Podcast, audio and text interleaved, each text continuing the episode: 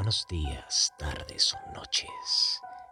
Bienvenidos a tu podcast de terror, Los Cuentos de la Oscuridad, donde encontrarás los mejores cuentos disponibles para tus oídos. Escúchalos antes de dormir, si te atreves.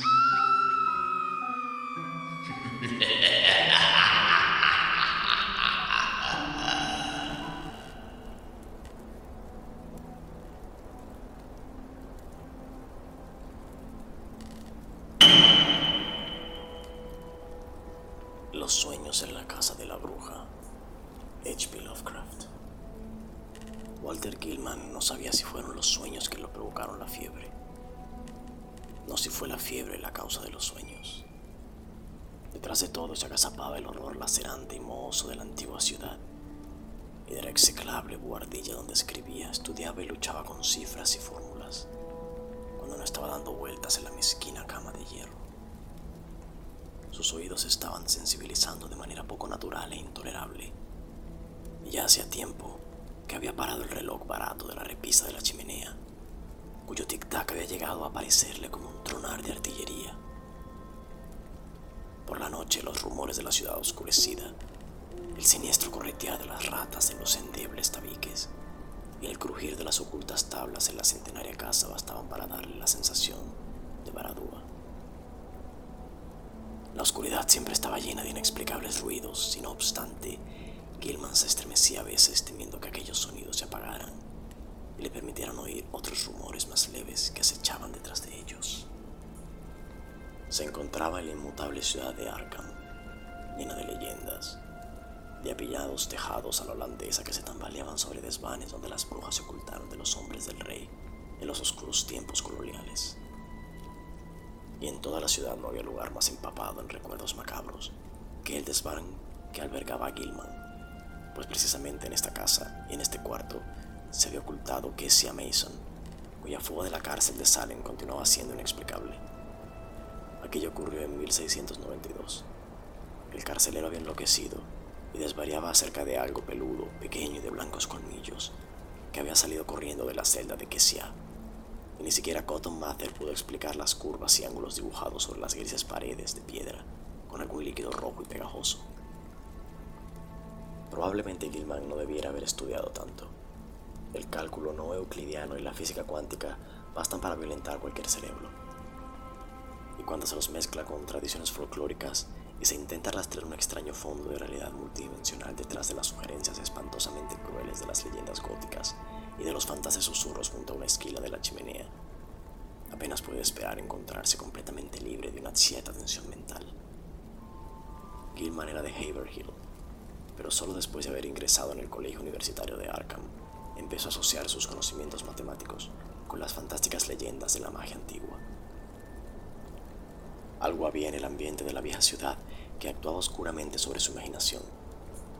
Los profesores de la Universidad de Miskatonic le habían recomendado que fuera más despacio y habían reducido voluntariamente sus estudios en varios puntos. Además, le habían prohibido consultar los dudosos tratados antiguos sobre secretos ocultos que se guardaban bajo llave en la biblioteca de la universidad.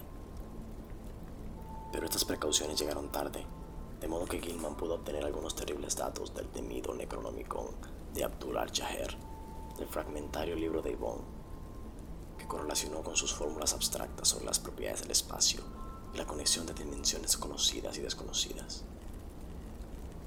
Sabía que su cuarto estaba en la antigua casa de la bruja. En realidad, lo había alquilado por tal motivo. En los archivos del condado de Essex figuraban numerosos datos acerca del proceso contra Kessia Mason y lo que esta mujer había admitido bajo presión del tribunal de Oyer y Terminer fascinó a Gilman hasta un punto totalmente irrazonable. Kessia le había hablado al juez Hawthorne de líneas y curvas que podían trazarse para señalar direcciones a través de los muros del espacio hacia otros espacios de más allá, inusitando que tales líneas y curvas eran utilizadas frecuentemente en ciertas reuniones de medianoche celebradas en el sombrío valle de la Piedra Blanca, situado más allá de la loma del Prado y en el islote desierto del río.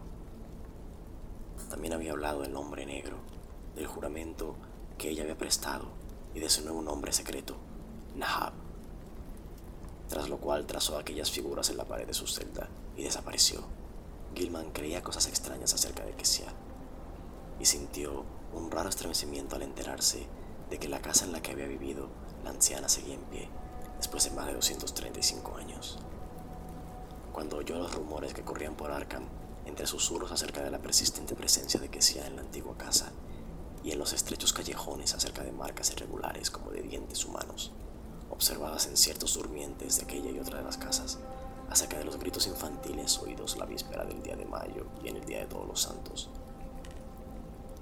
del hedor percibido en el ático del viejo edificio precisamente después de esos días temidos, y acerca de la cosa pequeña y peluda, de afilados dientes, que rondaba por la vieja casa y por la ciudad, y acariciaba a la gente curiosamente con el hocico en las oscuras horas que proceden al amanecer, decidió vivir allí a toda costa. Una habitación resultaba fácil de obtener, pues la casa era impopular y difícil de alquilar, y desde hacía tiempo se dedicaba a alojamiento barato. No hubiera podido decir lo que esperaba encontrar allí, pero sabía que deseaba estar en aquel edificio donde ninguna circunstancia había dado, más o menos repentinamente, a una vulgar anciana del siglo XVII, un atisbo de profundidades matemáticas tal vez más atrevidas que las modernas elucubraciones de Planck, Heisenberg, Einstein y de Sitter.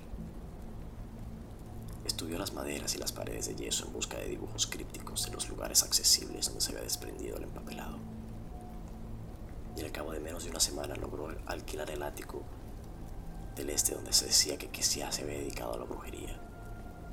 Había estado desalquilado desde el principio, ya que nadie se había mostrado dispuesto a ocuparlo por mucho tiempo. Pero el patrón polaco tenía miedo de alquilarlo. Sin embargo, nada en absoluto le ocurrió a Gilman hasta que le dio la fiebre. Ninguna que sea fantasmal merodeó en los sombríos pasillos o en los aposentos. Ninguna cosa pequeña y peluda se deslizó al interior del ático y cara de Hillman, ni este encontró rastros de los conjuros de la bruja pese a su constante búsqueda. Algunas veces paseaba por el oscuro laberinto de callejuelas sin pavimentar y que olían a moho, donde las misteriosas casas pardas de ignorada antigüedad se inclinaban, se tambaleaban y hacían muecas burlonas a través de las ventanas de pequeños cristales. Sabía que allí habían ocurrido en otros tiempos cosas extrañas y flotaba en el aire una vaga sugerencia de que quizá no todo lo perteneciente a aquel pasado anómalo había desaparecido, al menos en las callejuelas más oscuras, estrechas e intrincadamente retorcidas. En dos ocasiones remó también hasta aquel maldecido islote del río e hizo un croquis de los extraños ángulos descritos por las hileras de piedras grises cubiertas de crecido musgo que allí se alzaban y cuyo origen era oscuro e inmemorial. La habitación de Gilman era de buen tamaño, pero de forma irregular. La pared del norte se inclinaba perceptiblemente hacia el interior mientras que el techo, de poca altura, bajaba suavemente en alguna dirección. Aparte de un evidente agujero correspondiente a un nido de ratas y otros rastros de otros tapados, no había entrada ninguna, ni señales de que la hubiera habido. Al espacio que debía existir entre la pared inclinada y la recta pared exterior de la pared norte de la casa, Aún desde el exterior se veía una ventana que había sido tapiada en un tiempo muy remoto. El desván situado encima del techo, que debía haber tenido inclinado el suelo, era asimismo inaccesible. Cuando Wilman subió con una escalera al desván lleno de telarañas que quedaba directamente encima de su habitación, encontró vestigios de una abertura antigua hermética y pesadamente cerrada con antiguos tablones y asegurada con fuertes estacas de madera, corrientes en la carpintería de los tiempos coloniales. Sin embargo, el casero, a pesar de sus muchos ruegos, se negó a permitirle investigar lo que había, había detrás de aquellos espacios cerrados. A medida que transcurría el tiempo, aumentó su interés por la pared y el techo de su cuarto, pues comenzó a adivinar en los extraños ángulos de la construcción un significado matemático que parecía brindar vagos indicios a su objetivo. La vieja hechicera podía haber tenido muy buenas razones para vivir en una habitación de extraños ángulos. ¿Acaso no decía haber traspasado los límites del mundo espacial conocido a través de ciertos ángulos? Su interés fue desviándose gradualmente de los tiempos vacíos situados a otro lado de las paredes inclinadas, pues ahora parecía que la finalidad de tales superficies atañía al lado del cual se encontraba. La fiebre y los sueños comenzaron a principios de febrero.